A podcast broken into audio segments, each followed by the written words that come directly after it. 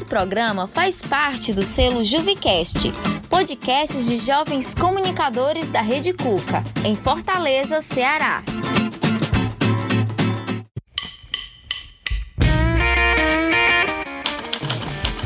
Podcast etc e tal. Especial Quarentena. Esse podcast está sendo gravado por meio de plataforma online, sem contato presencial de pessoas. Oi, pessoal, estamos começando mais um episódio do podcast Etc e Tal. É um podcast da Rede Cuca é, que fala sobre diversos assuntos que estão rolando pelo mundo. Nesse episódio, é, a gente vai conversar um pouco sobre orgulho LGBT e pautas que são reflexos de conquistas e que ainda precisam mudar. E para conversar é, e entender sobre esse assunto, a gente tem alguns convidados, né? A gente tem aqui a Ludmila Cavalcante, ela é produtora e maquiadora publicitária e também ela é atleta. Tudo bem, Ludmila? Olá, tudo bem? É, também a gente tem aqui o, o Lee, o Lee Hannen Cavalcante, que sempre está com a gente também nos episódios. Olá, gente, tudo bem? É uma satisfação, né, estar tá produzindo de novo esse podcast. Bastante importante, principalmente com esse tema, né? O tanto necessário nesses tempos sombrios que a gente vive.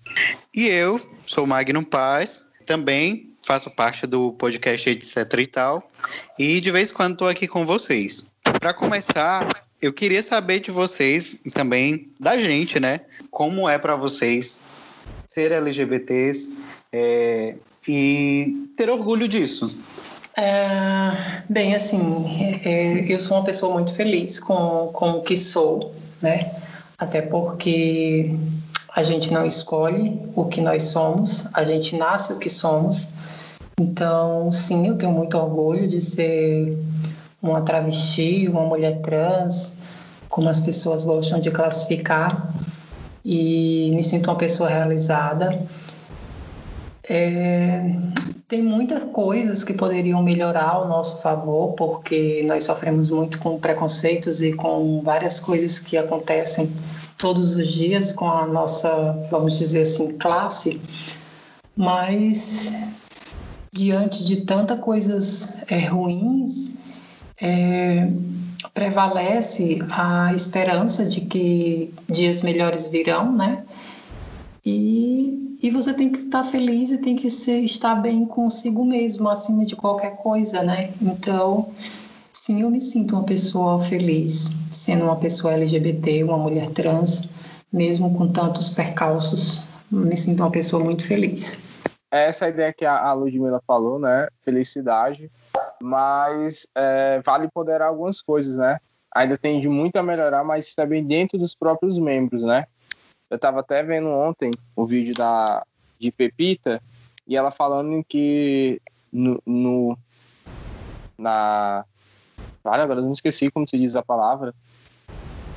Mas no ato, né? Teve um ato, teve algum evento que ela tava, e aí teve um. Na parada gay, né? Isso. Na parada LGBT. Na, na parada LGBT é, teve um, um, rapaz gay, né, que chegou que disse que não gostava dela, né, e tudo mais. E a reflexão que ela trouxe é bastante interessante. Isso também serve para vários outros movimentos, né? Isso serve até para dentro do meu próprio movimento negro, é, de que há muito esse processo de, é, de rivalidade, né? Eu acho que precisa se melhorar muito isso, né? Tem muita gente ainda que é muito egoísta é, e tudo mais. Mas, assim, de resto, é, eu compro a ideia, né? Até porque quando você entra é, no ideal desse, né? Quando você é, se aceita dentro do, de, uma, de uma comunidade, você precisa lutar por ela também, né? E eu gosto desses desafios, gosto dessas lutas. Eu acho que é o que chega mais eu viver, né? E principalmente tentar trazer é, resultados, políticas públicas nesse processo para a construção, né? De uma, de uma sociedade mais igual. Mas é isso, sou bastante feliz. Não tenho algo que reclamar, só algumas rivalidades, mas na, nada que não, com o tempo não possa é, melhorar. É, eu não sei, pegando esse gancho que você falou agora da rivalidade, né, que existe dentro da classe, é, isso é um fato realmente, né, é muito expressivo. É, as mulheres trans, as travestis, elas sofrem muito com, com preconceito dos próprios gays, né?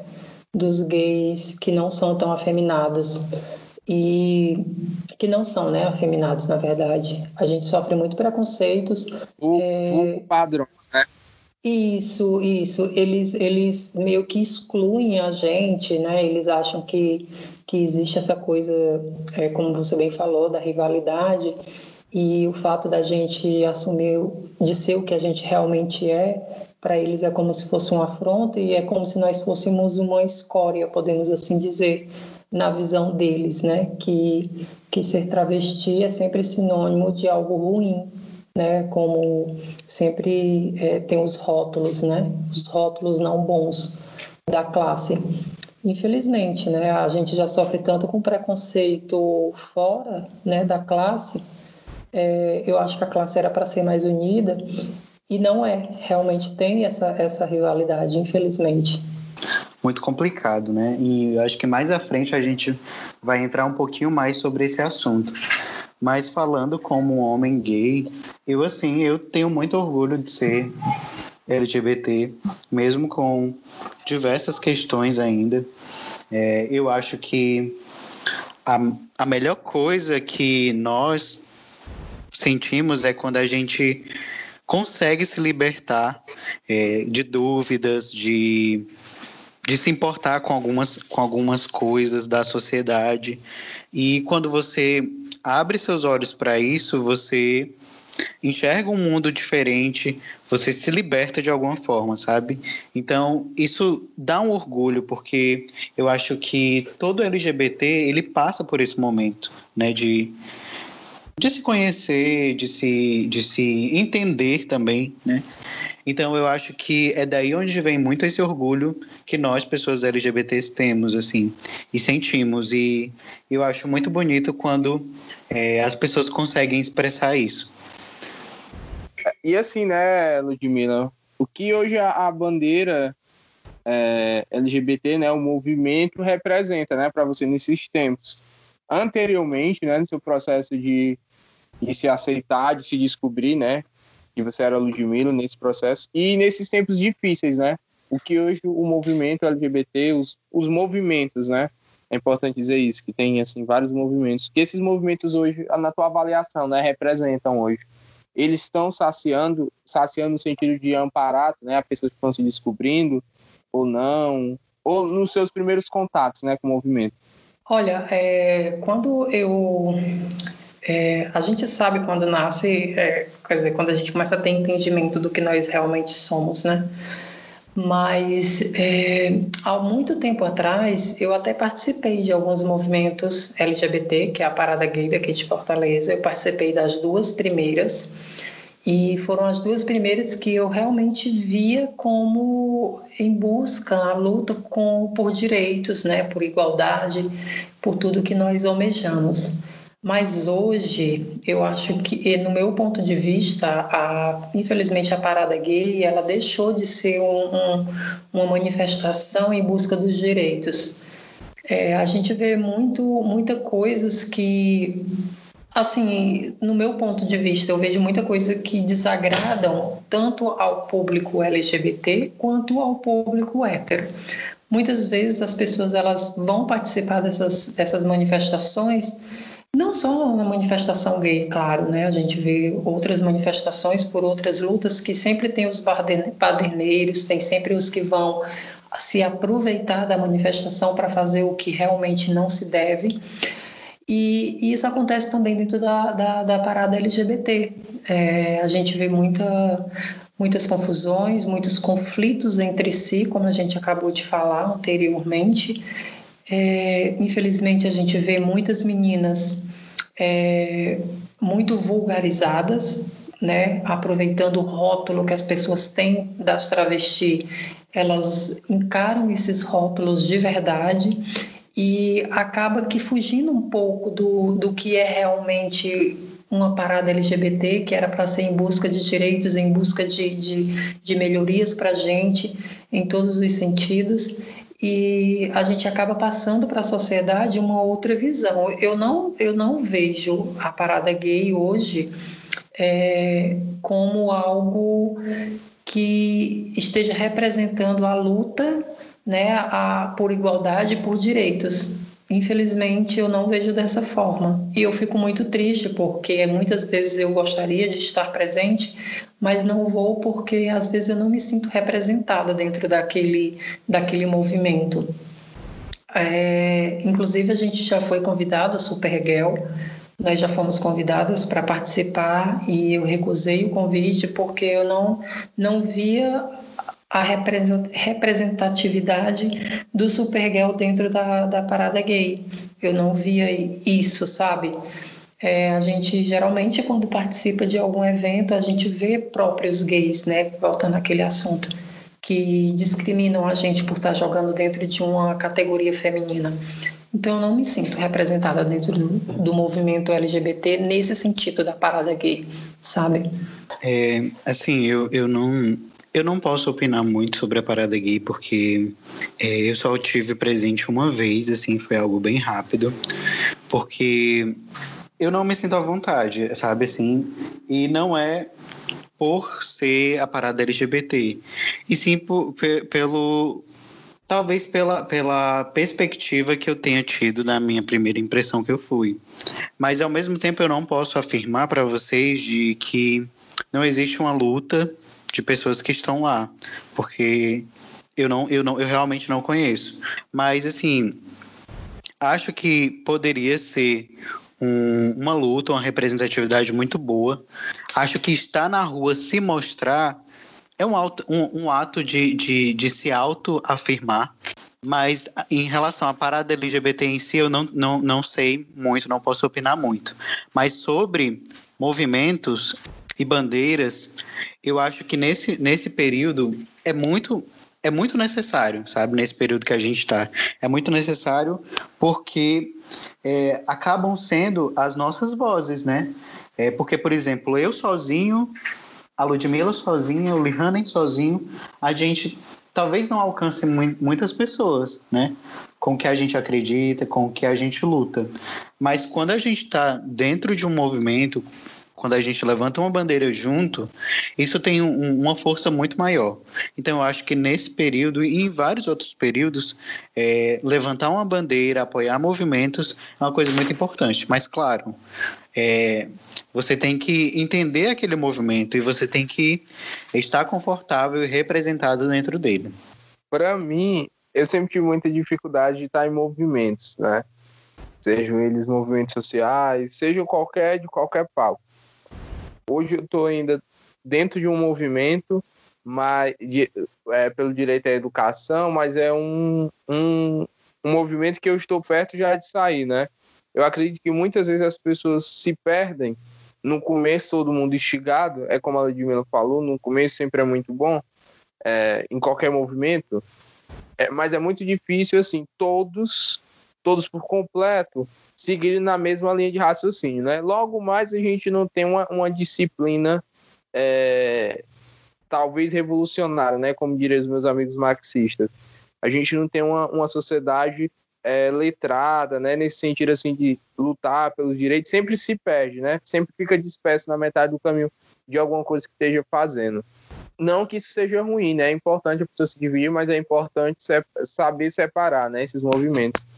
E para mim, é, alguns movimentos, algumas pessoas, né, têm bastante voz. É bastante interessante as reflexões que eles trazem é, atualmente, mas é, ela, hum, tipo assim, a luta, a, a parada, ela nunca me, me representou, né? Até porque é, eu também não sou da, das primeiras gerações, né?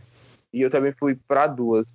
Mas eu vejo que tem muito desse processo, né? Da galera indo só para se beijar, só para curtir e tudo mais, né? Não vai e não levanta a bandeira, né? Claro que se expor para a sociedade, tá se expondo, é, mostrando quem você é, é um ato revolucionário, né? Mas além disso, a gente precisa também lutar, né?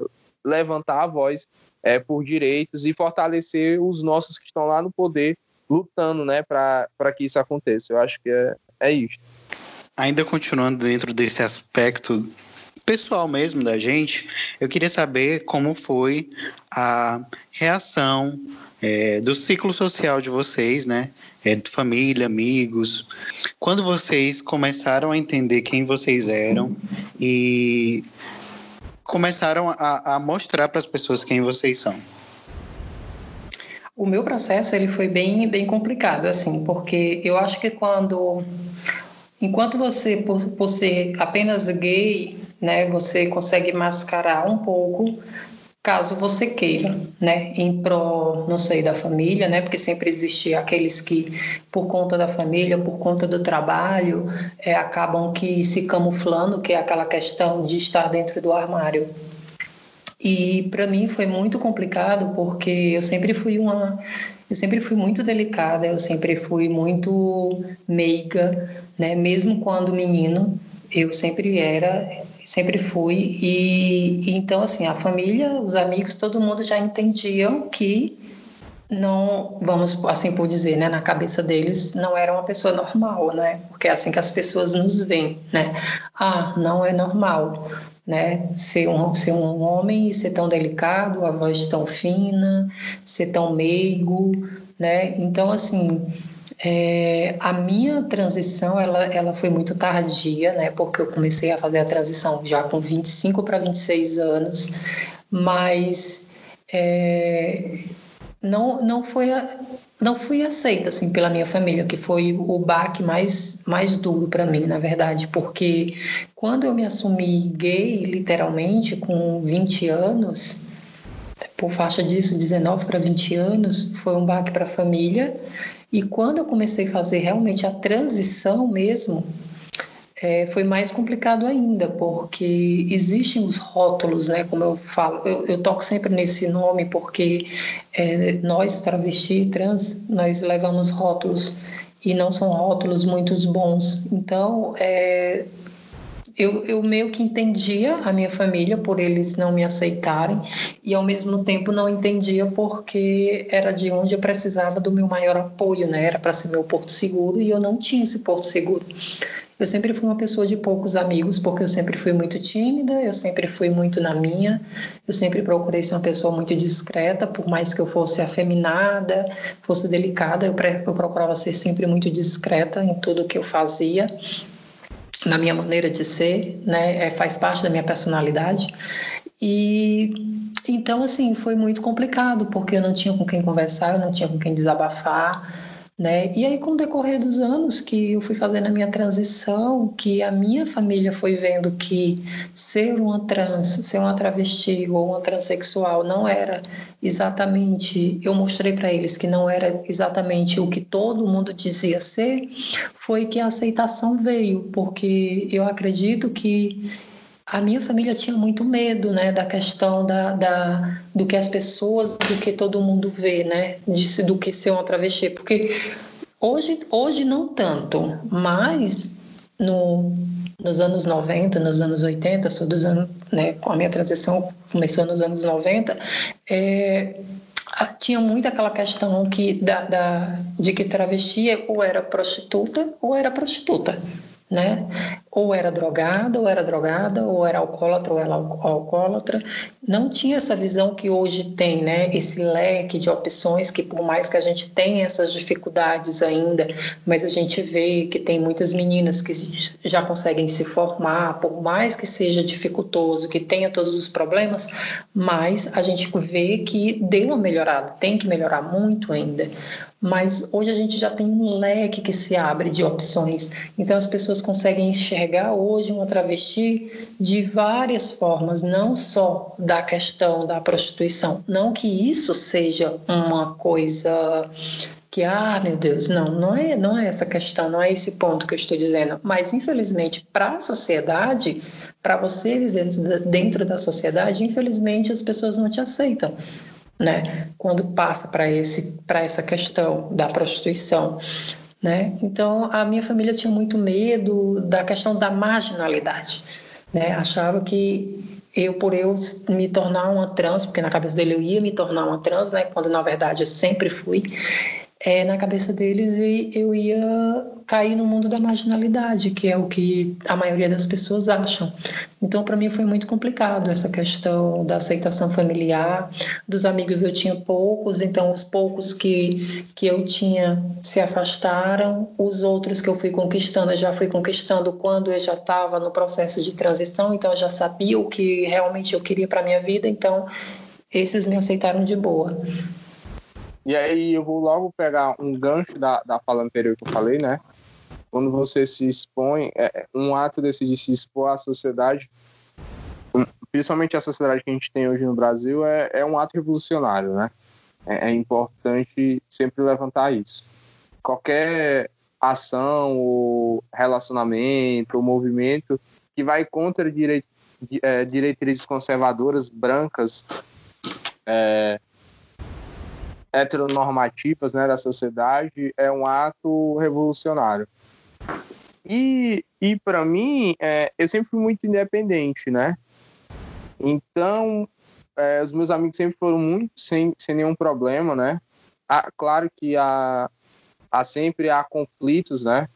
Ah, as pessoas nunca estão preparadas, né? Eu vi uma vez a, a Pepita falando no Cartas para Pepita, que é um programa bastante interessante também sobre esse processo, é, alguém tinha falado desse processo dos amigos, né?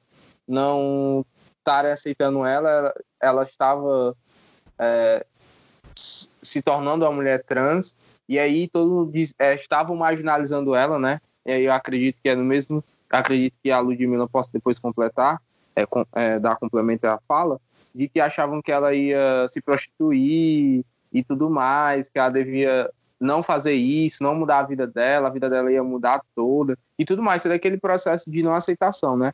Assim, muitas pessoas não têm a, a família como base, né? E às vezes tem muitos que têm os amigos como base. E naquele presente momento, a base é, dela era os amigos, né? E a própria base dela é, fez com que ela recuasse, né? Ou marginalizasse, ou reprimisse o que ela queria ser, né? Eu acho que isso é bastante preocupante, né? Eu acho que as pessoas que escutem, né, é, esse podcast, quando a pessoa dessa chega, né, ou qualquer pessoa, é, para dizer o que é, é, se assumir, eu acho que é bastante interessante isso. Acho que é bastante reflexível. Eu não sei se você concorda comigo, Ludmilla, nesse sentido, né? Porque eu acredito que muitas pessoas trans é, não têm a base a família, né? Porque é uma modificação social dentro de casa. E aí elas procuram é, a amizade, né? Em primeiro plano. Sim, sim, eu concordo exatamente com você em cada palavra que você disse. E é exatamente isso. É, a gente não tem esse apoio familiar, né? A maioria não tem esse apoio familiar. E justamente por essa questão do, do, das pessoas rotularem, das pessoas acharem que você vai se tornar uma mulher trans você vai seguir para o caminho da marginalidade.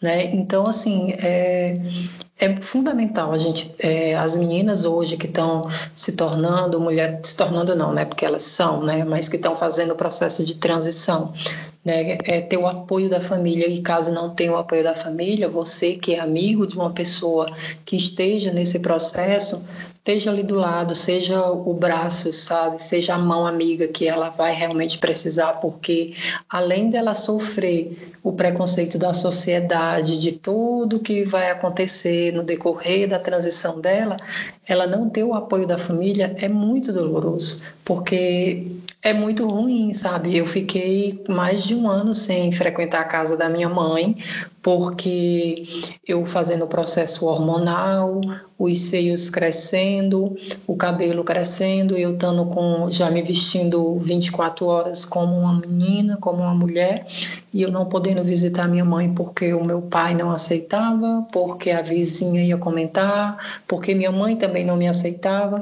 Então era muito frustrante para mim, então era muito muito doloroso, sabe, eu não ter eu falava com a minha mãe por telefone, dois, três minutos para saber como ela estava e logo a gente desligava o telefone. Então foi um processo para mim muito doloroso.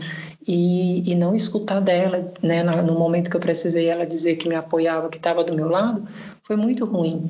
Né? Então, assim, fica a dica para quem tem amigas que estão passando por esse processo sejam o apoio delas. Caso ela não tenha o apoio da família, ela tem o apoio de vocês. E aí eu pego um exemplo desse perto, né? De mim, eu tinha um, um amigo trans, e a gente fazia o ensino médio junto. E aí, quando ele entra no ensino, é, no ensino médio, ele já está fazendo o processo de transição. E aí ninguém tinha, pelo menos os amigos mais antigos não estavam entendendo, né? E eu ainda também não tinha uma leitura, uma formação um tanto abrangente para entender, né? Mas fui para conversar, para tentar entender, que é importante a gente conversar sobre isso. E aí, no final, a gente passa os três anos estudando no ensino médio, e aí a mãe dele fala que não quer mais ele dentro de casa, né? tinha que sair dentro de casa e tudo mais, e aí começou daquele processo de revolução, né? E aí a gente está terminando, esperando a nota do ensino médio para passar e tudo mais, quem ingressar ou não, mas enfim. Aí ele não consegue passar na UFC, mas aí eu digo, pelo menos era uma das pessoas mais próximas e dizia para ele não desistir, eu e outras duas amigas. Pra ele não desistir que ia dar certo, aí ele jogou a nota dele para outras para as outras áreas e aí ele conseguiu uma vaga na, na Unilab, né? E aí ele tá bastante feliz lá, tá morando lá, né? A gente sempre mantém um contato de vez em quando, principalmente agora nesse período de pandemia. E aí eu me preocupo bastante com ele.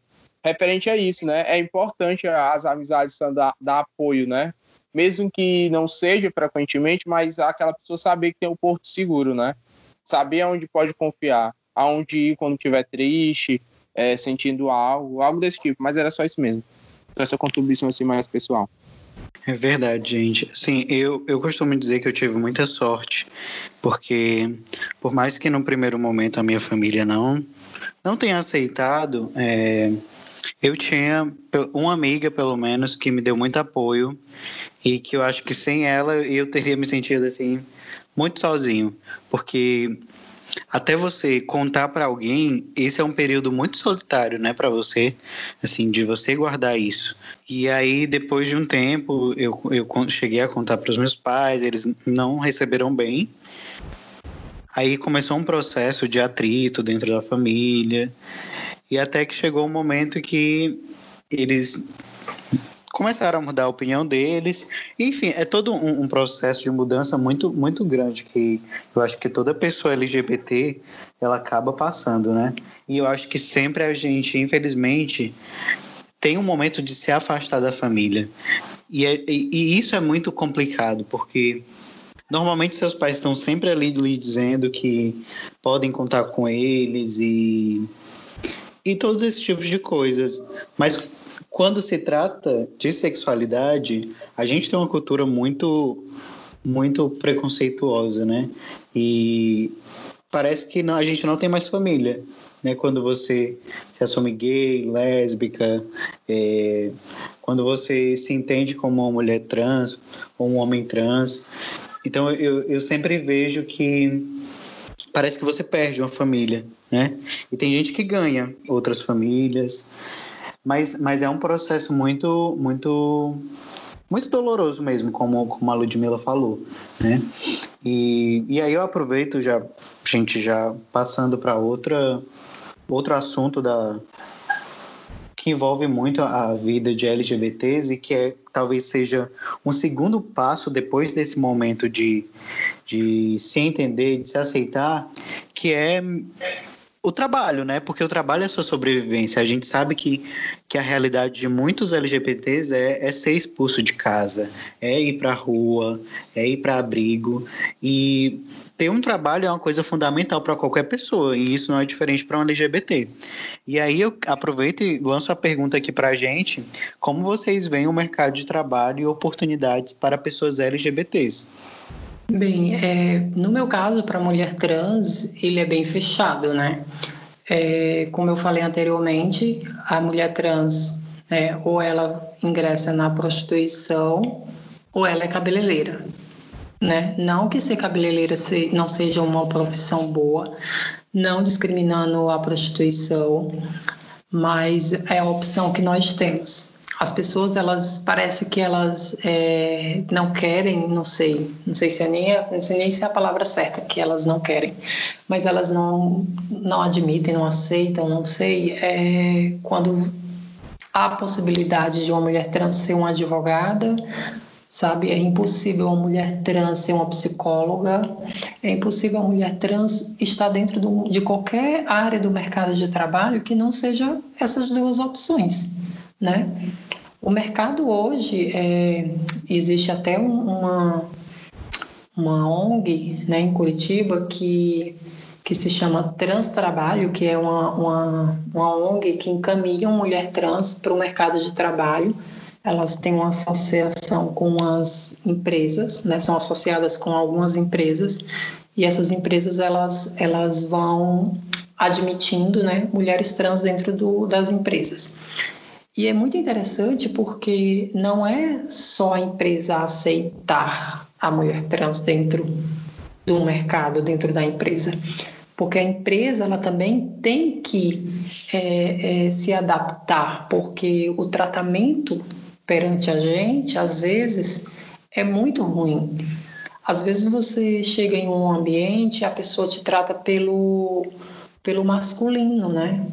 E, e, e eu acho que as empresas elas têm que fazer essa adaptação de fazer com que as pessoas elas passem a, a, ter esse tratamento de igualdade, de não ter essa barreira, porque é muito, é muito frustrante você chegar no local, no local de trabalho e as pessoas ficarem te apontando, as pessoas ficarem com piadinha, as pessoas não te tratar da maneira como você realmente é, né? E elas te tratarem como elas querem que você seja. Então, eu acho que também tem essa questão. O mercado, ele, ele já é fechado, ele já é complicado, já é competitivo. E muitas vezes, a, as empresas, quando fazem as seleções, elas, às vezes, a, a pessoa trans tem um currículo bom, tem um material, um, um, material bacana de escolaridade e ela não é selecionada. Muitas vezes ela é mais bem preparada do que uma pessoa hétera, mas ela não é admitida. Por quê? Porque ela é uma pessoa trans ou porque ela seja um gay. Né? Então, assim, é, é, tem muito disso. As empresas, às vezes, elas admitem a pessoa para trabalhar, mas elas não estão preparadas para receber. Então, é muito importante que, além delas admitirem, elas têm que se preparar, elas têm que ter um preparamento perante os outros funcionários, perante as outras pessoas que estão dentro da empresa, perante as pessoas que fazem as seleções, porque muitas vezes a gente é barrada pela pessoa que faz a seleção por ela ser uma pessoa transfóbica ou homofóbica ou sabe e, e, ela não te admite porque ela é preconceituosa e você é capaz muito mais do que qualquer outro. É, eu acho que o mercado ele ele tá difícil para todo mundo, né? Não tá fácil. Se tá difícil para todo mundo, para a gente ainda é mais difícil por essas questões. Mas a gente, eu acho que a gente aos poucos estamos conquistando. O nosso caso, ele é que nem o caso das mulheres, né? Que as mulheres não tinham direito ao voto, as mulheres não tinham direito a salário, as mulheres, né? Então, assim, aos poucos as mulheres estão conquistando o espaço delas, elas estão, sabe, não tinham direito à maternidade, hoje já tem. Então, assim, é, os cargos ainda são muito desiguais, mas já está ali, né? Competindo mais de, de, vamos dizer assim, né? Tá mais competitivo. Tá ainda não tá igual? Não, não tá. E infelizmente eu acredito que nunca vai ser. Vai ser sempre assim. A gente sempre vai ter uma luta. Eu venho de uma geração que a geração que vinha na minha frente estava lutando por alguma coisa. A geração que está vindo atrás de mim vai lutar por algo. Né? A minha geração lutou pela questão do nome social, estamos lutando pelas mulheres trans no esporte. Então, assim, a, a, a geração que está vindo atrás de mim vai lutar por algo. Então, assim, a gente vai sempre estar tá buscando é, é, sempre conquistas, né? É, então, eu acho que, que o mercado de trabalho é a mesma coisa. É, infelizmente, vai ser aos poucos, já deu uma melhorada. Onde eu trabalho, eu sou muito respeitada. Muitas vezes eu trabalho com com 12, 10, 9 homens e só eu de mulher, e eles me respeitam de igual para igual. Então, assim, eu, eu, me sinto uma pessoa muito privilegiada, muito abençoada. Gosto muito da, das equipes, eu trabalho para várias empresas, então eu trabalho com muita gente diferente. Então, mas não é fácil, sabe? Você também tem que se fazer respeitar, você também tem que se fazer valorizar, né? E muitas vezes isso não acontece. Então fica difícil, mas eu acredito que o mercado tende a melhorar. Eu acho que muitas empresas estão, estão é, abrindo as portas para o público. Ainda, como eu disse, tem muito a melhorar, mas a gente está conseguindo aos poucos, mas estamos conseguindo. Então, né, esse processo de empregabilidade, eu acho assim, né, é totalmente diferente, né?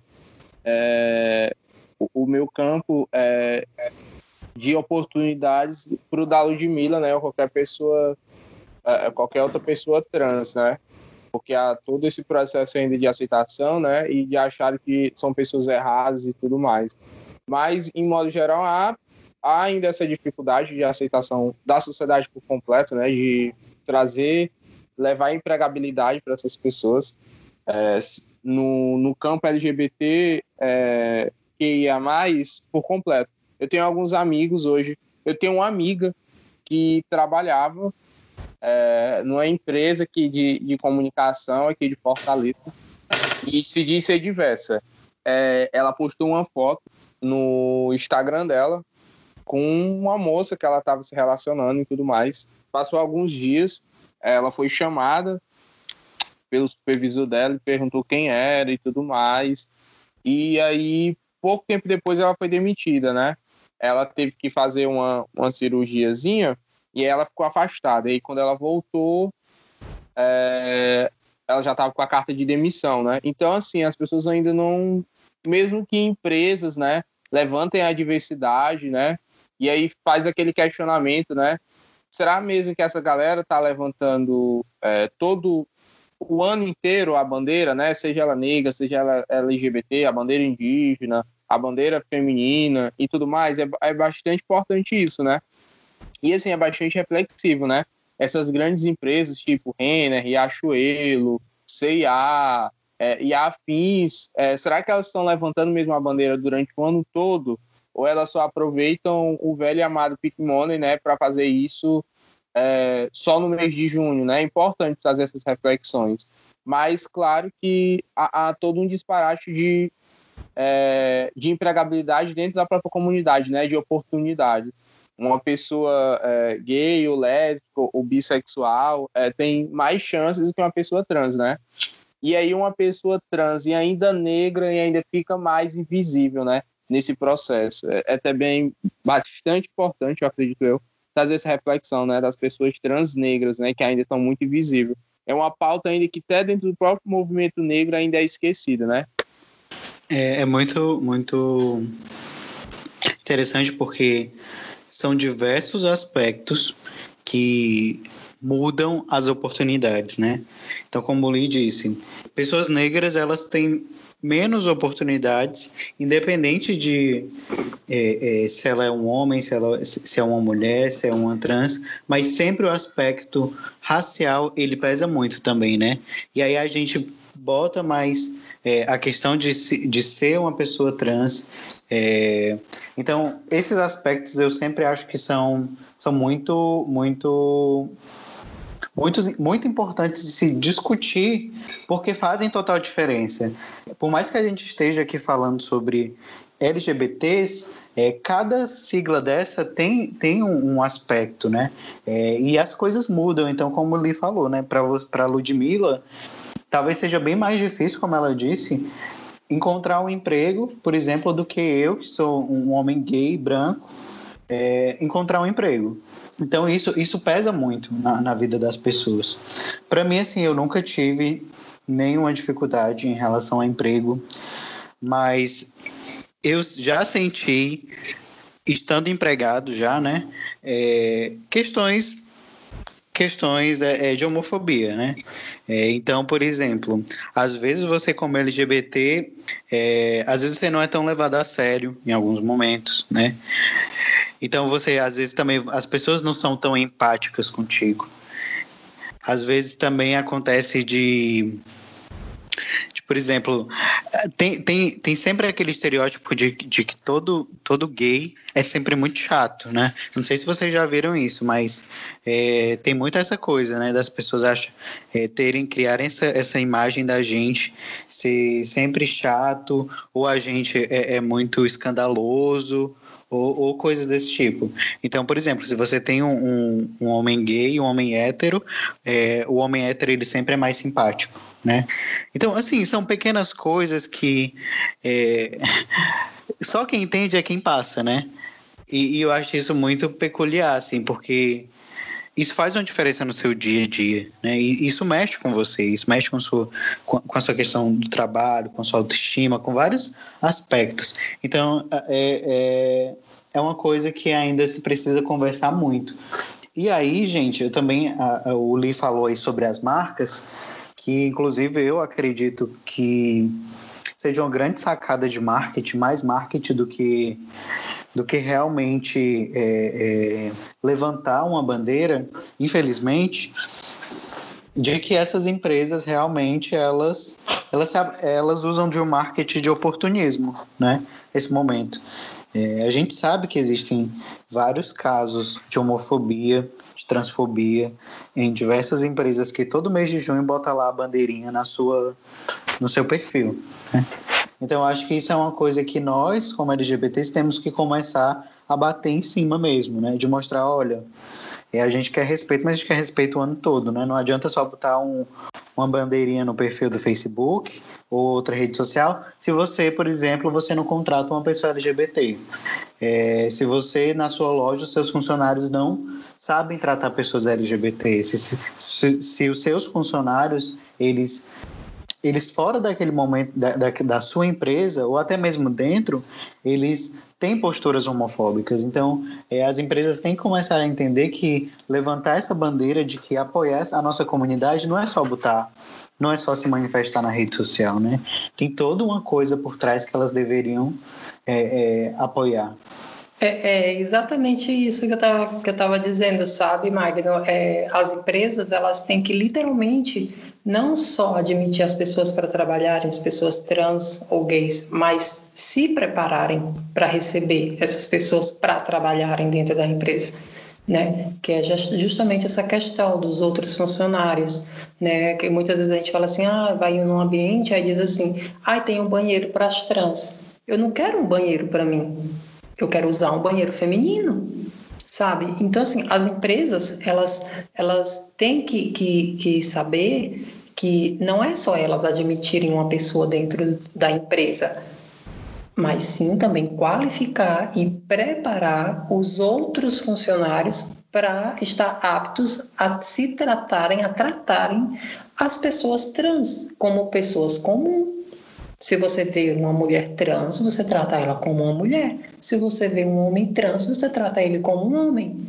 Então, assim, as empresas muitas vezes não têm isso, né? Que é essa questão que você está falando, que é muito marketing, muito marketing em cima das empresas, né? Em cima das nossas siglas, até porque essas empresas elas têm um público LGBT muito grande, então é, tem essa questão. As empresas elas têm que estar preparadas sabe? Elas têm que fazer palestras, elas têm que levar pessoas para juntar dentro da empresa, né? Uma, um palestrante para poder não só né, do, do movimento LGBT, mas do movimento gay, do, do movimento negro, do, sabe, de todos os movimentos, para que as pessoas possam também é, entender e abrirem mais a cabeça delas, porque muitas vezes, muitas vezes essas pessoas né? Elas não têm conhecimento, elas, elas às vezes, aquele, ah, eu disse, me disse, né?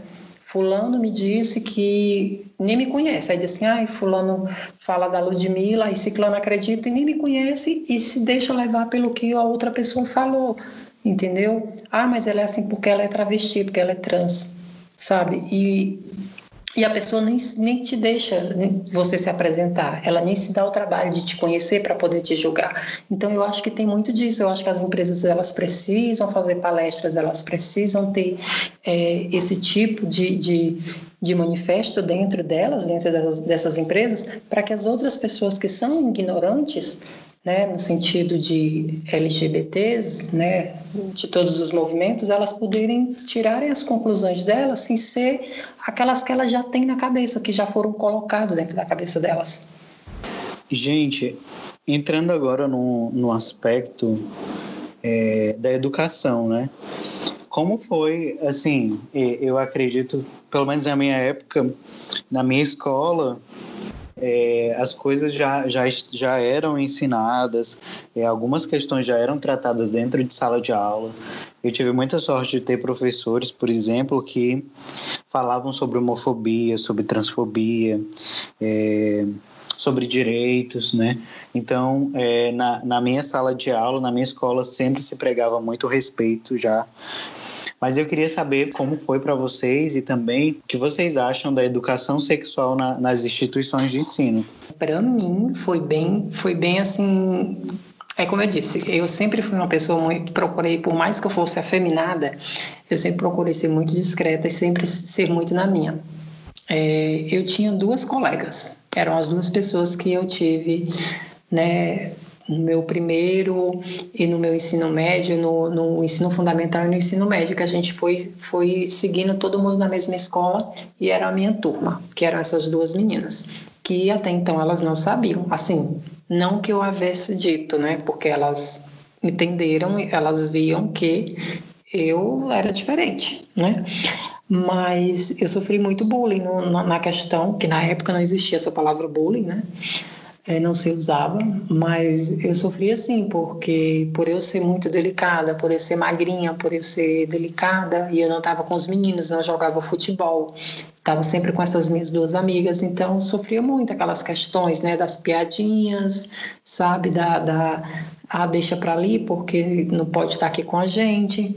Então, para mim não foi fácil, assim, foi bem foi complicado porque eu, como eu disse, era difícil para mim. É, eu, eu tá me descobrindo, eu tá me reconhecendo e eu não tinha como é, conversar. E, e, e, na minha época não tinha essa questão das pessoas levantarem as bandeiras, das pessoas de ter uma palestra na escola, os professores já não estavam preparados, como hoje eu ainda acho que não, tão, não estão preparados, a gente ainda vê meninas trans dentro é, da, das salas de aula sendo chamadas pelos seus nomes de batismo, porque ainda não fizeram a sua retificação de nome, né?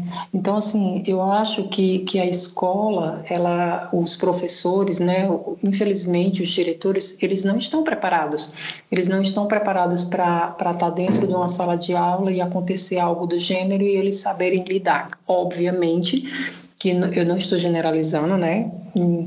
Deve haver, deve ter né, escolas que já pregam isso, como você acabou de falar, você, você teve esse auxílio, você teve professores que, que já falavam, já né, levantavam o assunto, mas eu acho que, que ainda se deixa muito a desejar, porque a gente vê que cada vez, principalmente no, no, no universo da, da, da transição das mulheres trans, cada vez mais está mais cedo as, as meninas se assumirem. Eu me assumi com 25 anos. Então, assim, hoje a gente vê meninas de, de 13. Nos Estados Unidos teve, teve um caso de uma menina, de uma criança, né, de, de 6, 8 anos de idade, não recordo, mas que sabe, não estava sendo aceita dentro da escola porque ela, ela se vestia como menina porque os pais entenderam que era assim como ela se identificava, mas a escola não aceitava, ela teve que mudar de cidade para poder mudar de escola, para poder recomeçar. Então, assim, infelizmente, não é só o Brasil, né? Eu acho que isso é bem generalizado. É, infelizmente, o nosso país, como o nosso país sempre chega tudo depois, né? Como é tudo, é, um, é, um, é todo, tudo atrasado para a gente, é mais difícil ainda. Principalmente a gente vive num país que mais mata transexuais. Né? Então, eu acho que, que os professores é, eles deviam estar mais bem preparados para lidar com essa situação, sabe? Porque realmente não, não, não é fácil, não as pessoas não saberem te respeitar e você, o professor é a autoridade máxima dentro da sala de aula e eles não poderem te ajudar. É, e vale lembrar, gente, que esse, no meu caso, esse momento de, de apoio foi no ensino médio. Porque quando eu era criança, lá no, no fundamental, é, na verdade eu sofri muito bullying também na época. Né? Não, ainda não tinha esse nome também, Ludmilla. Mas era, era aquelas aquelas tradicionais ofensas, né, que a gente conhece, é, de viadinho, dessas coisas desse tipo, né, porque eu sempre fui uma criança afeminada, né, e sempre só brincava com as meninas, não gostava de brincar com os meninos, não me sentia confortável, e enfim, foi assim, a infância também foi toda toda regada a esse tipo de de xingamento, né? Então, de, de ir para casa e os meninos sempre estarem acompanhando, xingando atrás, né? E eu nunca ia para casa sozinho porque tinha medo. É, então, assim, eu acho que para toda pessoa LGBT a escola acaba sendo também um local de trauma, né? É, é um local de trauma na sua vida, assim, porque a escola normalmente é o seu primeiro local de sociabilidade, né? O primeiro local onde você conhece pessoas, que você cria amigos, e é um local onde você passa muito tempo da sua vida. Então, assim, alguns anos atrás, né, no começo dos anos 2000, que foi quando eu estava no ensino fundamental, não se falava disso, né? E só fui, fui começar a ouvir e aprender muito no ensino médio, que foi já 2010, 2000, 2011. Então, eu acho que para toda pessoa LGBT a escola e a educação é, é um ponto que é crucial na nossa vida, né? E que se a gente tivesse uma mudança, se, se, se a gente tivesse é, abordagens para falar sobre gênero, para falar sobre violência, para falar sobre homofobia, né? É, para ter uma educação sexual também, porque a gente não tem, isso ia mudar muito, né? Porque a informação a educação ela transforma as pessoas, né? Então eu acho que a questão da educação, de se ter um ensino tanto nas escolas públicas como particulares, é, que traga apoio para as pessoas LGBTs, é, para todos os jovens, na verdade, para as crianças, é, que se fale sobre o assunto, é, que se entenda que falar sobre o assunto não significa que, que os professores ou a escola vai transformar seu filho ou sua filha numa pessoa LGBT, porque ninguém transforma ninguém, né? Como a gente já tocou aqui no assunto. É, a gente nasce sim. E eu acho que as pessoas. Ah, eu reforço isso porque por mais que a, pra gente, né, a gente tenha, veja esse tipo de informação, a gente tem esse conhecimento, mas tem gente que não, não tem, as pessoas não têm acesso ao básico, né? Ao básico de informação. Então, de entender que as pessoas nascem assim. Não, é o seu amigo, não é o amigo do seu filho que fez o seu filho virar gay ou lésbico ou, ou, ou se entender como mulher trans ou homem trans, né? E, ou bissexual e várias outras, outras possibilidades. Ele nasceu assim. Para mim, eu nunca tive nenhum problema, né? Logo mais eu de certa forma, sempre fui muito, entre aspas, popularzinho, né, nas, nas instituições. Porém, nunca tive a representatividade, né, em, em todos os sentidos. É, desde a bandeira LGBT a um movimento negro, né. Eu estudei em uma instituição particular e, e nela eram todos os professores brancos, né, em sua maioria eram professores mais velhos. Então, tinha todo aquele preconceito conservador, é, ainda do passado, né? E, e referente aos meus colegas de sala, como eu sempre fui muito grande, muito alto, é, as pessoas e aí as pessoas tendem a ter medo, né? Faz aquele estereótipo da pessoa, é, do medo da pessoa negra. É, nunca ninguém mexia comigo, então eu falava com todo mundo, todo mundo falava comigo. E aí sempre quando eu tinha algum amigo, né? Me lembro até hoje que um amigo meu é, disse que queria jogar futebol, ele sempre jogava vôlei, né? E aí tem, tem aquele outro estereótipo, né? De que homens que jogam vôlei, é, eles têm que ser é, afeminados e afins. E aí o meu amigo Marcos disse é, pra gente que ia jogar futebol. A gente disse, certo, você pode jogar futebol. Isso ainda era no Fundamental 2. E aí ele foi jogar futebol e aí os, no final os meninos bateram nele, né? E aí a gente, no final, no lugar deles perseguirem, né, Marcos, a gente foi lá e batemos nele, né? Aí eu chamei outros amigos da sala, A gente ainda era do oitavo e eram os meninos do, da, da nona série. E assim, gerou todo um, um debate dentro da escola, né? Por que que isso tinha acontecido? E aí eu, eu acho que eu sempre fui um pouco à frente do meu tempo, né? Sempre lutei assim pela, por algumas causas sociais. E principalmente quando é uma pessoa que eu gosto, um amigo meu que é próximo. E aí gerou toda aquela discussão, né? E aí foi trabalhado esse processo, né, de aceitação de pessoas. E aí os meninos que eram mais afeminados começaram a, a se libertar, né, de certa forma. Então, assim, a educação ela é bastante transformadora, né, em todos os segmentos. Mesmo que seja no ensino privado, público, né, sempre o ensino público tem suas limitações, mas é importante que tenha é, essa pauta, né, é, trazer, né, não só para os alunos essa formação, mas para os professores, é, para os pais, e, é porque é todo um corpo, né? Todo esse corpo é, funciona dentro daquela roda. Se um não está em sintonia, é, não vai dar certo.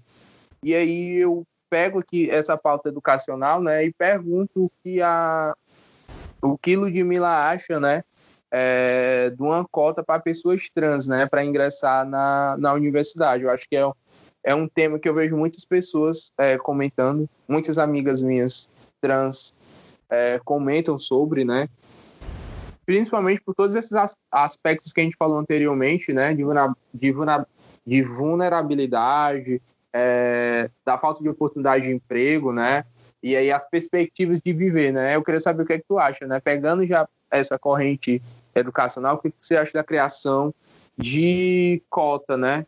De uma cota para pessoas trans, né? Ingressar na universidade. Eu acho que é a mesma questão, né? Do, do da cota para para quando veio à tona, né? A cota do para as pessoas negras, né? É, eu acho que é muito importante é, se ter né? Porque infelizmente a gente vive num país altamente preconceituoso em todos os sentidos. Infelizmente, é, não era para existir, porque todos nós somos iguais. Era para ser uma coisa de direito de todos nós. Porque eu acredito que uma mulher trans, um, uma mulher trans negra, ou um gay negro, ou um negro sem ser gay, um hétero, todos, são, todos nós somos capazes, né? Cada um de nós sabemos do que nós somos capazes, né? E a gente sabe que nós somos capazes de muita coisa. Principalmente nós do mundo LGBT, que já sofremos tanto preconceito, a gente sabe, a gente luta por tanta coisa, né? É, é, a gente vive tantas batalhas com a gente mesmo no início, né? Com a família, com, com amigos, com tudo no geral. Então a gente sempre é, procura é, querer sempre mais. Então, eu acho que não era para existir esse tipo de, sabe, de determinação, porque nós eram, nós somos capazes de, de ter o nosso lugar ali, sabe? Mas infelizmente não é assim, né? Então eu acho que é muito importante termos essas cotas, sabe? Porque se não tiver, literalmente nós não estamos inclusos em nada, né? É, é, é, a mesma questão do esporte, sabe? A gente não consegue se incluir sem ter problemáticas, porque as pessoas estão sempre debatendo, sempre achando que nós somos capazes, que nós não temos direitos, sabe? Então, eu acho que essa questão da, da cota na educação, ela é muito válida, porque, infelizmente, se não for dessa forma, a gente não consegue.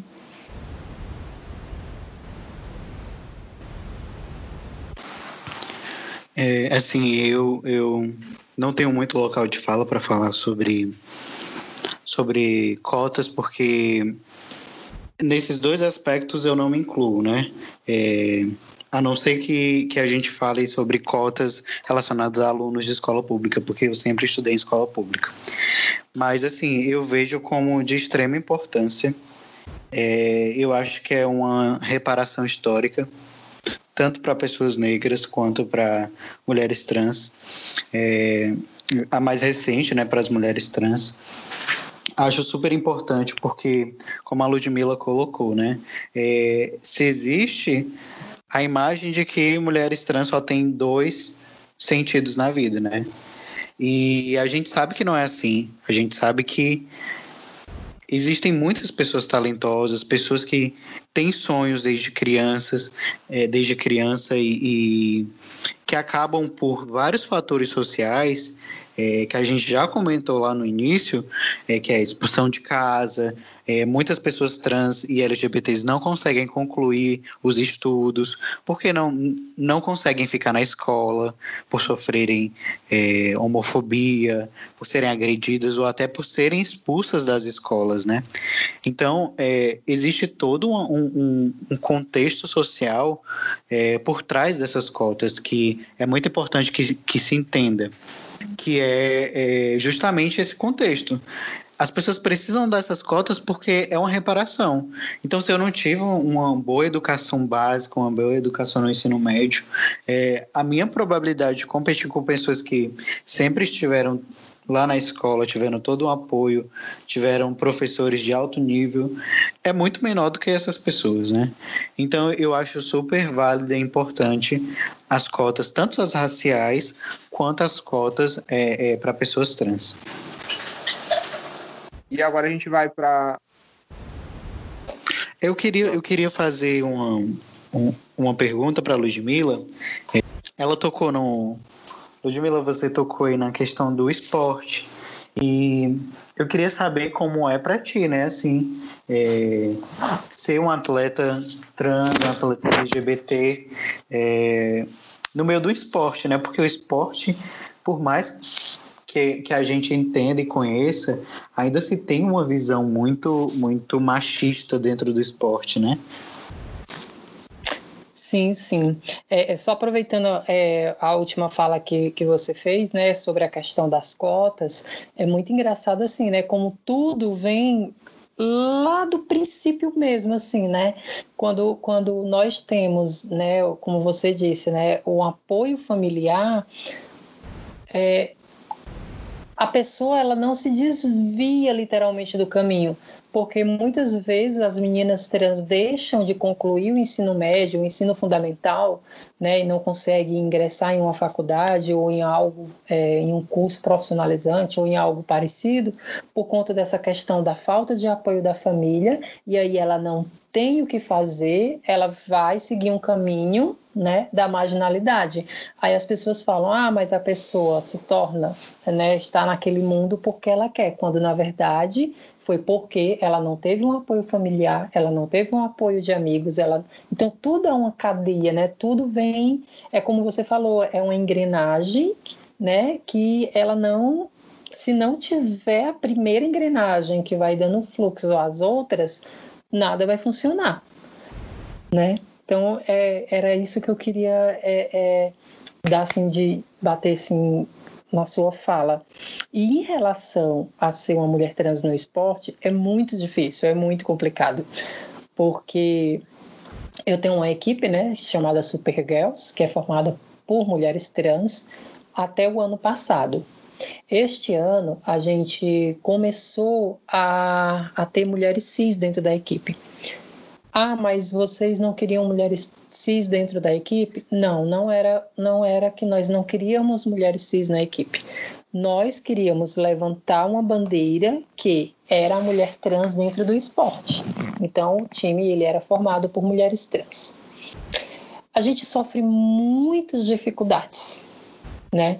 Primeiro porque vem a questão de algumas meninas que não trabalham porque não têm uma profissão e tem a dificuldade de ter o dinheiro para se locomover até os treinos. Tem as meninas, porque não tem o dinheiro para fazer, não tem o poder aquisitivo para fazer a, a. Ai meu Deus, fugiu a palavra. A retificação de nome, né? Porque para estar tá na equipe precisa estar tá com o nome retificado. A menina não tem o poder aquisitivo para fazer a hormonização, né? Porque a gente tem que estar com a taxa da testosterona baixa. Então, a gente já tem toda essa problemática, né? Quando a gente entra em quadra, que a gente entra em quadra feliz, porque para a gente é uma diversão, vem a questão da torcida, que não aceita, do técnico da equipe adversária que não aceita, da, de uma jogadora da outra equipe que não aceita. Então, tudo isso dificulta. E o que era para ser prazeroso, o que era para ser uma diversão, acaba sendo uma frustração. E, e a equipe Supergirl surgiu, além de trazer, tentar incluir as meninas dentro do esporte, de também a gente se sentir à vontade jogando, porque eu jogava em times masculinos. E ainda jogo hoje em times masculinos, porque nós não temos ainda a cultura, as pessoas ainda não têm é, é, aquela coisa assim de te convidar para participar de uma equipe feminina. Ou a gente formava a nossa equipe, ou a gente nunca ia jogar numa equipe feminina, porque as pessoas, as outras equipes não te convidam para jogar. Então, assim, é muito frustrante, é muito triste, sabe? É muito cansativo, é muito exaustivo. Tem dias que a gente tem treino no, no Coca do Janguru Sul, que é onde é a nossa casa, é onde as pessoas abriram as portas à Jéssica Santana, que fazia parte da coordenação lá, que, que me inclui, nos incluiu dentro do Comunidade em Pauta. Então, eu só tenho a agradecer essa pessoa maravilhosa que é a Jéssica. É uma pessoa que eu amo de coração. Eu digo até que ela é madrinha do Supergirl, porque quando eu me dirigi para lá, né, para procurar espaço, porque eu já tinha ido em alguns locais que cediam espaço, cediam quadras para a comunidade, é, que eu fui conversar com as pessoas responsáveis e elas, de boa, de cara, elas falavam: Ah, tudo bem, a gente cede o espaço, quais são os horários e os dias que é bom para vocês. E eu dava todo o feedback de como que, que nós queríamos, tudo ok. Quando eu falava, porque eu sempre gostei de deixar bem claro, quando eu falava que era para um time formado por mulheres trans, isso no início, né? As pessoas mudavam sabe, é, o argumento. Ah, não, tá tudo ok, mas eu preciso do aval de fulano de tal. E aí botava um superior na frente, quando já estava tudo certo. E a gente não recebia resposta dessas pessoas. Foi quando eu me dirigi ao Cuca, né? E, e a Jéssica não tinha espaço no Cuca, porque Comunidade em Pauta, ele é um projeto que abrange toda a comunidade e tem muitos projetos lá dentro, então não tinha espaço, não tinha horários, a gente tinha que aguardar mas ela conseguiu, ela abriu um horário para gente e nos cedeu um horário. Então, assim, foi o nosso primeiro passo, sabe, de liberdade, é conseguir o espaço para treinarmos e juntarmos as meninas. Então, é muito difícil, porque a sociedade ela não te dá espaço. Você quer mostrar, você quer é, é, fazer com que as pessoas entendam que você faz parte da sociedade como um todo, mas ela não te permite fazer isso. Porque, poxa, você tem um espaço, você tem um horário e você não cede por quê? Porque é para uma equipe de mulheres trans. Poxa, por que, que você cobra daquela pessoa? Né? Porque a gente é muito cobrada. Ah, por que, que, que a, a, mulher trans ela não faz isso? Por que, que ela não faz aquilo? Ah, porque ela faz, ela é marginalizada porque ela quer. As pessoas não entendem. Ninguém escolhe seguir, seguir os caminhos do erro, sabe? Ninguém escolhe. É, é, é, eu não, eu não, não é que eu nasci e do dia para noite disse, ah, eu vou hoje eu agora eu quero ser trans, cansei de ser homem, eu vou ser trans. Não, não é assim. As pessoas não entendem, elas não põem isso na cabeça, sabe? Então é muito difícil. A gente tem muitos problemas, né? A gente tá, tá, tá sempre em conflito, sempre torneios, a gente não é convidada, raramente as pessoas convidam a gente para participar de alguns torneios. Os que nós participamos, que são os do Cuca, né, que, que ano passado teve até uma polêmica, porque no dia do jogo eles não queriam, é, é algumas equipes não queriam que nós jogássemos, e a Jéssica bateu o martelo e disse: vocês não quiserem participar da Copa Férias, da, da, da, da Copa, vocês se retirem, mas a Supergirl vai permanecer. E aí nenhuma equipe se retirou, sabe? Então, assim, é muito complicado, é muito difícil, porque as pessoas, elas continuam achando continuam dizendo, ah, porque são homens jogando na categoria feminina, homens vestidos de mulheres jogando na categoria feminina. E isso dói, porque as pessoas elas não, elas não procuram, elas não medem as palavras, porque elas não entendem que por trás do atleta, por trás da mulher trans existe um ser humano. E se você não concorda, se você não aceita, é um direito seu, porque todos nós temos direito. Eu tenho o direito de não concordar, eu tenho o direito de não gostar de alguma coisa, mas nem por isso eu preciso machucar o outro. Então as pessoas não entendem isso. Se você é contra, se você não aceita, tudo bem, é sua opinião, é seu direito. Mas não precisa você ofender, não precisa você estar tá chamando uma mulher trans de homem, não precisa você chamar uma mulher trans por ele, sabe? As pessoas elas não procuram, elas não não não medem as palavras antes de, ferir, porque tudo aquilo que elas falam com a gente acaba nos ferindo, acaba nos magoando, porque somos seres humanos. Mas elas não entendem isso. Porque eu sempre falo: você não precisa gostar, você não precisa aceitar, mas você precisa respeitar. E e aí é isso, sabe? A gente está aí na luta, a gente está batalhando, a gente está brigando. É, teve um deputado agora que, que há uns meses atrás queria é, vetar as mulheres trans jogarem nos esportes femininos aqui no Ceará, mas vai ser uma lei que não vai ser aprovada. A gente já se mobilizou e aí veio a história da pandemia, acabou que o, o, o caso ficou meio que abafado, mas eu acho que é um, é um projeto que não vai para frente, é uma lei que não vai ser, vai ser votada. E a gente está aí, né, brigando e tentando fazer com que as coisas melhorem cada dia mais. E Ludmila, como, como é assim para vocês, né? É, ter um apoio de uma instituição, porque, como você mesmo disse, né? É, não são todas as instituições, não são todas as empresas que é, que são favoráveis a, a, um time, por exemplo, um time de pessoas trans. Então, como é para ti, assim, ter, ter a Rede Cuca como um, um suporte, né, assim, um, um apoio para ti e até para outras pessoas LGBTs? Nossa, eu me sinto muito privilegiada, não por mim, mas por todas as meninas, sabe?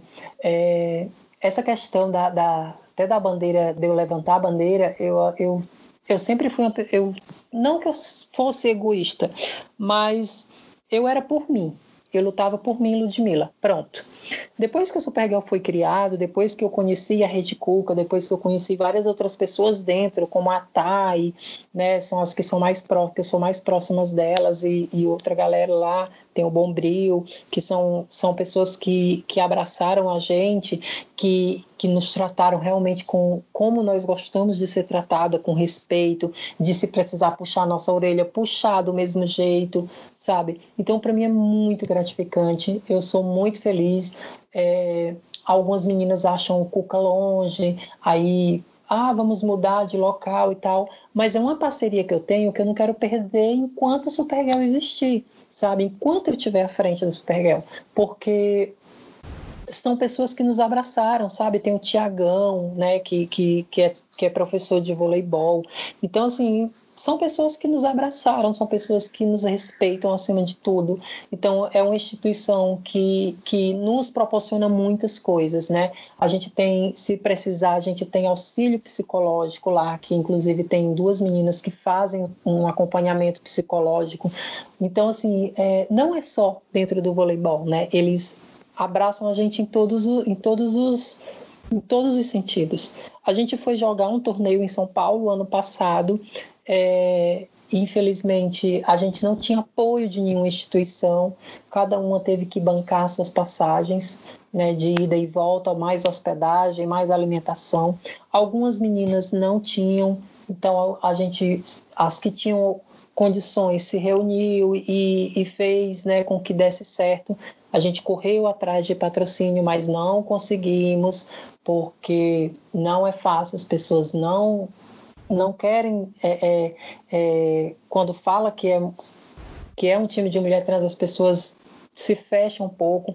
Eu tenho o apoio de uma empresa para quem eu presto serviço, que é a Eclipse Filmes, que, nossa, ela abraça a nossa causa e sempre que a gente precisa, ela está ali, nos apoia. Então, assim, o Cuca, ele, ele nos abraça de todas as formas, nos cede o espaço, nos cede as redes. A gente não tem material porque o projeto Comunidade em Pauta, o, o material é próprio, o material não é da Rede Cuca, né? Eles cedem um espaço. Então a gente tem que, aos poucos, vai comprando uma bola, né? E vai juntando, e aí compra outra bola. Então a gente não tem o apoio com materiais né, do, da Rede Cuca, mas tem o apoio psicológico, tem essa questão do abraçar, da gente se sentir acolhida, de se sentir protegida. A gente é uma das poucas equipes dentro do Rede Cuca que tem dois horários lá, porque todas as equipes só têm um horário, nós temos dois, sabe? Porque não porque a gente seja privilegiadas, mas porque nós somos minoria, então eles querem é, que a gente seja, é, se sinta em casa e a gente acaba se sentindo em casa, sabe? É, nossa, eu fico muito feliz é, é, por, essa, por essa oportunidade da, da Rede Cuca ter nos abraçado e, e ser né, a nossa casa, porque é isso que a gente sente, a Rede Cuca é nossa casa. É, eu acho que todo mundo que é muito, muito interessante, porque todo mundo que conhece a Rede Cuca, que começa a frequentar, sempre diz isso, né? Que a Rede Cuca é uma segunda casa. Rede Cuca foi uma segunda casa para mim também quando quando eu não trabalhava na Rede Cuca ainda, é, quando eu conheci, quando eu comecei a frequentar, o meu processo de de se conhecer, de se descobrir, de se aceitar, se passou também quando eu, quando eu frequentava a Rede Cuca. Né? Lá foi um local de apoio para mim também. É, eu acho que que, que é muito, muito, muito interessante, né? Quando, quando a gente escuta isso, porque não é só a gente, são várias pessoas, né? E isso mostra que, que realmente existe um diferencial. Gente, assim, é, eu acho que a gente tem muito assunto ainda para conversar. É, tem muita coisa aqui que a gente ainda não comentou sobre doação de sangue, sobre casamento, mais questões sobre homofobia também mas a gente está chegando ao fim do nosso episódio. É, queria deixar aberto para para vocês deixarem uma mensagem, fazer considerações finais, para a gente se despedir. Eu só tenho a agradecer a oportunidade de estar com vocês, né? Realmente a gente tinha muito que debater, nós temos assunto para uma outra, né? Uma outra oportunidade. Sempre que precisarem, estou aqui vocês têm meu contato, podem falar comigo quando quiserem falar sobre qualquer assunto. É, visitem né, a nossa, os nossos treinos do Supergirl, que acontecem às quartas-feiras, às 8 horas da noite, quando voltar tudo ao normal, obviamente. E, e é isso. É, e é como eu falei anteriormente: você não precisa gostar, você não precisa aceitar, mas você precisa respeitar. Então, respeitem. Respeitem, porque com respeito, se você se dá, dá respeito para as pessoas, se você respeita a opinião, a escolha, você respeita a outra pessoa, então tá tudo certo, tá todo mundo feliz. E é isso. Obrigada de coração a todos vocês. É, quero agradecer né, a Ludmilla ter aceitado o convite para ter participado do programa. Fico muito feliz que ela tenha gostado e espero em outras oportunidades, né, em outros projetos também, estar tá construindo algum ideal. É, mas a reflexão que eu quero deixar aqui, né, que é além de, de várias fases que a gente vê, né, tenho até amigo que é, tenho, tenho um, no meu ciclo de amigo tais referências, né, sejam elas é, pretas, LGBTs, femininas e afins, é, é bastante importante a gente trazer é, que essas pessoas comprem também a nossa luta, né? Mas que entendam como deve ser comprada essa luta, né? E quando você vê um processo de um amigo seu, um conhecido, uma pessoa na rua que você não sabe quem é, mas que esteja sofrendo algum ato de preconceito, né? É, que você é, intervenha naquela situação, né? Porque é importante. Quantas pessoas é, não já morreram, quantas pessoas LGBTs já não morreram, quantos travestis não morreram, porque a sociedade via e achava que aquilo ali era normal e que precisava sim ser combatido aquilo, né? Então é bastante importante que além de levantar uma bandeira, você também compra a luta, né? Vá ao campo de batalha, mesmo que você não saiba qual é a dor de uma pessoa LGBT, uma pessoa negra e afins, é, é importante que você compre essa ideia. E e dizer que a gente vai vencer, mas é, esse momento que a gente está passando, né? São tempos difíceis no Brasil, é, mas que a gente vai vencer. Mas vamos vencer com união, né? E com todo mundo junto.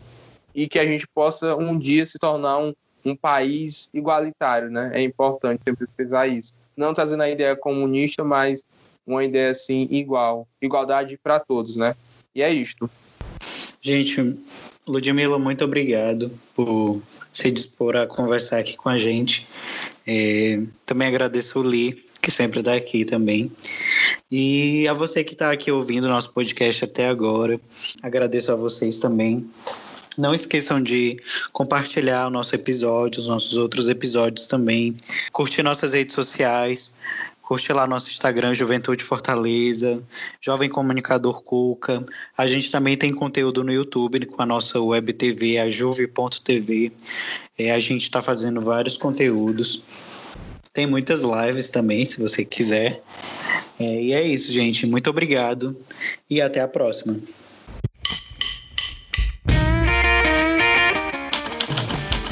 Podcast, etc e tal. Uma realização da Rede Cuca, Coordenadoria de Juventude, Prefeitura de Fortaleza.